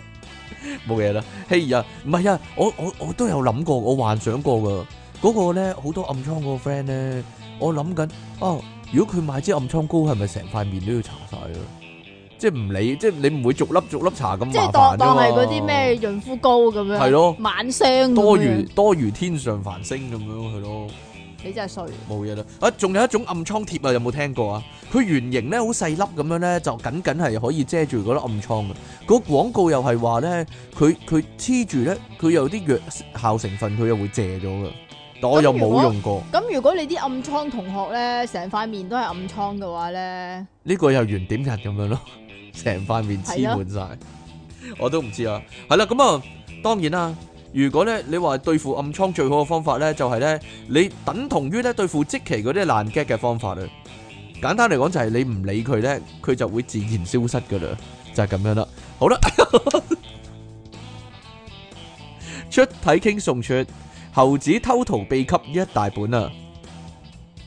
冇啊我。 即其李昂神送出支暗瘡工具一套啊！即其李昂神瞓醒就鬧人啊！爆炸私人相喺度咧，感謝阿渠咧，係啦，俾個靈感我啊！呢首詩可以話係我同阿渠嘅 cross over 可以話係點樣啊？好榮幸， 好榮幸。即係係你同佢嘅結晶品咁啊，係啦你同冇錯你同佢生出嚟噶，係咯，好啦，咁啊嗱，我哋講啲資料先啦，我咩哋資料啊？突然間關於暗瘡嘅資料啊。有資料嘅咩？有資料係啊，呢度咧講咧嗰個咧暗瘡啊，唔可以亂擠呢樣嘢，我哋係咪講過啊？嗱，好似講過啊，係啊係係，但係呢度要再講一次啊。會咁死噶，係啊，會死嘅。呢度咧講咧有個女仔咧，美國嘅女仔啊，係呢個呢個 YouTuber 嚟嘅。咁啊，佢有六十四萬個 like，喎佢話係分享美容消息嗰啲嘅。係 subscribe 啊，唔係 like 啊嘛，唔知咧，面書佢話 Facebook 嗰度有六十四萬個 like，喎追蹤咯，係啊，佢話咧有一日咧，佢眉頭附近啊生咗粒暗瘡啦，咁好多女仔都會噶嘛，就擠咗佢啦。咁佢話咧呢粒暗瘡好痛喎，所以咧痛到難以忽略呢個暗瘡嘅存在啊。咁擠咗暗瘡之後一個鐘咧就好嚴重啦。佢話成塊面腫起嚟喎，同埋覺得好熱喎。好彩佢即刻去睇醫生啦。醫生話咧佢皮膚受細菌感染咗啊，就叫做咧蜂窩組織炎啊，受到葡萄菌葡萄球菌感染喎。你知唔知點解啊？點？解啊？因為女人好麻煩咯，成日要揾啲唔知乜嘢嘢嚟要搭住塊面，又咩咩咩 cream，又咩又粉底咁啊係，咯。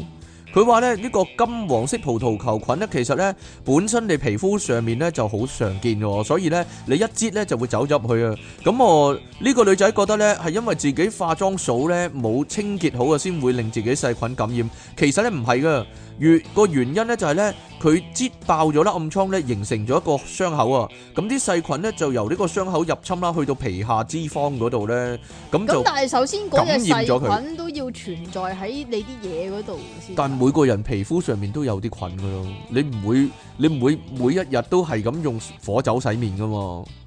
你接觸外界你都會有噶咯，唔唔唔會冇噶嘛？係啊，嗱，大家要留意啦，呢個叫面部危險三角區啊，就係由你眉心去到嘴角兩邊嘅呢個三角形地帶啊，呢個區即域呢係。出油嘅 T 字位啦，啊 T 字位，但係要去到嘴角喎，唔係鼻頭喎，唔係鼻哥喎，係咯，眉心去到兩邊嘴角。如果個人個嘴咧好大咧，即係係啦，好好闊個嘴嘅話咧，咁就大劑啦，個三角位就好好大啦，係咯。安娜夏飛維嗰啲小心啲啦，或者你拉嘅喎，嗰啲女。我拉啊，，係啊，大。越大個口，你又大嘴嗰啲啊嘛，係係咯，小丑女都係，係咯，個嘴大嗰啲，係啦，咁啊，佢話咧呢個三角地帶咧係佈滿咗，唔係下低嘅三角地帶，呢個咁你應該面上中意面彭玲嘅喎。面上面嘅三角地帶，彭寧我唔中意喎，點解啊？麻麻地唔係好中意。呢個區域咧佈滿咗靜脈嘅小血管啊，如果受細菌感染咧，就容易造成大面積發炎喎。細菌咧可能會順住靜脈咧感染你個頭部裡面啊，係你咯個。頭裏邊啊，頭裡面咯，嚴重就可以致命啊，就會有腦膜腦膜炎嗰啲喎，係啊，直頭腦膜炎直頭入咗去個頭裡面啊，入咗個腦啊，入咗個即係腦，暗瘡入腦啊，係啊，暗瘡入腦咧，可能咧會導致你咧就會亂咁搞啲爛劇啊，係咯， 即係嗰個講埋嗰啲癲酒啊， 自己自己唔明我得。 都冇人知佢做咩咁咁開心喎，唔知點解。好啦，啊呢、個我講喎。我講啊，阿費迪雲會唔滿意啊？如果咁冇嘢你講，咯，好，你講啦，你講，我仲有一個唔啊，講啦， 你講啦，你講，好好想聽你講。好啦，費迪雲會唔滿意噶啦，費迪雲你盡情唔唔滿意啦， King Sir 即其你哋好啊，唔係喎咁啊我我講俾費迪雲聽先啊，點啊喂？費迪雲啊，我依家啲肌肉靚過你啦，係啊， 冇嘢啦，你繼續讀啦，得啦嘛得啦， ，King Sir 即其你哋好啊。咁啊，有一次我去沙灘啊，唔知係咪沖身嗰時洗唔乾淨啲太陽油呢？哦，係啊。哎塞住會啊會啊毛孔會啊啊會啊，跟住過兩日加拿大嗰度咧就生佢粒大暗瘡啦，好似咦一樣啊？啊係咯，點解所以大隻佬都會咁噶，係咩？係啊即係大隻佬個加拿大都多啲暗好污糟瘡啊係唉唔知道。 點解我知佢係暗瘡咧？因為粒瘡個頂會含膿噶嘛，嗰粒瘡咧越腫越大粒喎。舉起隻手見到個加拿大好似多咗粒鏈頭，系咯，同我一樣咁咪係咯，一模一樣喎。 唔知係咪腫得滯壓到啲神經線，隻手會無啦啦痹痹地咁噶？你有冇話痹痹地啊？有少少啊，係嘛？係啊係啊。嗯，我我操練都要停低啊， 簡直係即係唔可以夾埋，唔可以夾。埋啊嘛，即係嗰用啲用唔到力，夾係啊波咧夾唔到啊！係咯，咁我八心一橫幫佢放龍啦，見佢熟咗個黃色龍點唔係好大，個龍點啊係唔係好大啊，就用暗瘡針吉穿佢啦。點知擠出嚟嗰啲龍同血多到抹咗幾張紙巾啊誒哎咪頂！就係咁咯，好核突噶。一路擠一路忍住痛都要擠清佢為止，係啊，一定要擠清佢。如果唔擠清佢嘅話，佢會死。灰復燃啊。跟住以後去游水都唔敢搽太陽油去格拉底附近啦，哈！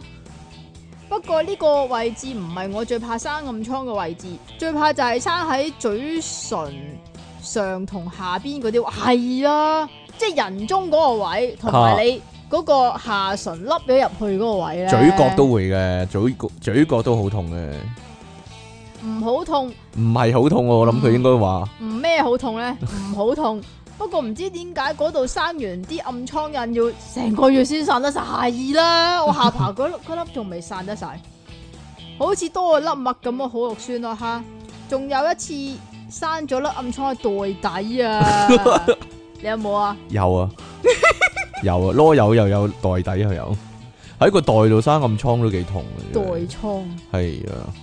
好似成日俾蟻咬咁喎。系啦，唔你知你點你解袋生瘡嗰陣時有啲咩感覺？冇冇乜特別感覺，個袋痛咯，個袋好青春啊，唔知青青春春袋啊你嗯啊 係啊係啊係啊係啊， ，King Sir 有冇試過咧？有啊哈有試過真係，即其利岸神，老樹盤根，咩意思咧？唔好理啦，係啊急與唔急之間，又唔係真係唔急嘅心急歌上，係啊係啊係啊，老樹盤根咧呢個咧就要講翻咧最佳損友，最佳損友闖情關啊，係啦， 啊阿吳君如嘅絕招啊，不過咧你唔知㗎啦，算啦，你冇睇係係啦，嘛？係啊，吳君如對付阿叻嘅絕招啊，係啊，好啦咁啊。